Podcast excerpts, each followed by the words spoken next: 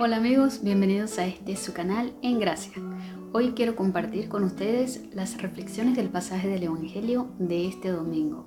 Este domingo que celebramos la Natividad de nuestro Señor Jesucristo, leemos el Evangelio según San Juan, capítulo 1, versículos del 1 al 18. Y este pasaje del Evangelio es conocido como el prólogo de San Juan.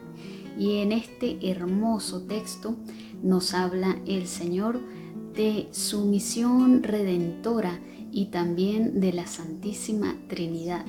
Este texto, si lo leemos con mucho detenimiento, nos va a presentar a nuestro Señor Jesucristo como la luz que ilumina a todo hombre, es decir, aquel que trae a la conciencia del ser humano la luz de la verdad que nos convence acerca de el pecado y también acerca de la misericordia de Dios, acerca de la redención de la humanidad y de la vida eterna. Jesús es así la luz que ilumina a todo hombre. Este pasaje del Evangelio también nos presenta al Señor como la palabra.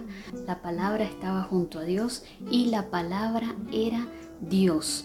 Es decir, que nos está hablando de la existencia desde siempre, desde el principio de los tiempos, desde toda la eternidad de Dios, de esa Trinidad Santísima en la cual nosotros creemos, porque Dios es uno solo y es tres personas a la vez, el Padre, el Hijo y el Espíritu Santo, y nuestro Señor Jesucristo, que se encarnó y se hizo hombre para mostrarnos y darnos a conocer al Padre, pues solo Él habita en Él Solo Jesús conoce al Padre, solo el Hijo conoce al Padre. Pero este pasaje del Evangelio nos está hablando de antes de la encarnación de nuestro Señor Jesucristo. Por eso nos lo presenta y nos lo recuerda como la palabra, el que siempre ha existido y que estaba en un principio junto a Dios y que era Dios y que se encarnó para mostrarnos así el rostro de Dios, que es pura misericordia, pues Jesús se encarna, se hace uno como nosotros, se hace un hombre verdadero siendo a la vez también Dios verdadero, para llevar a cabo esa obra redentora que el Padre, Dios Padre, le encomendó.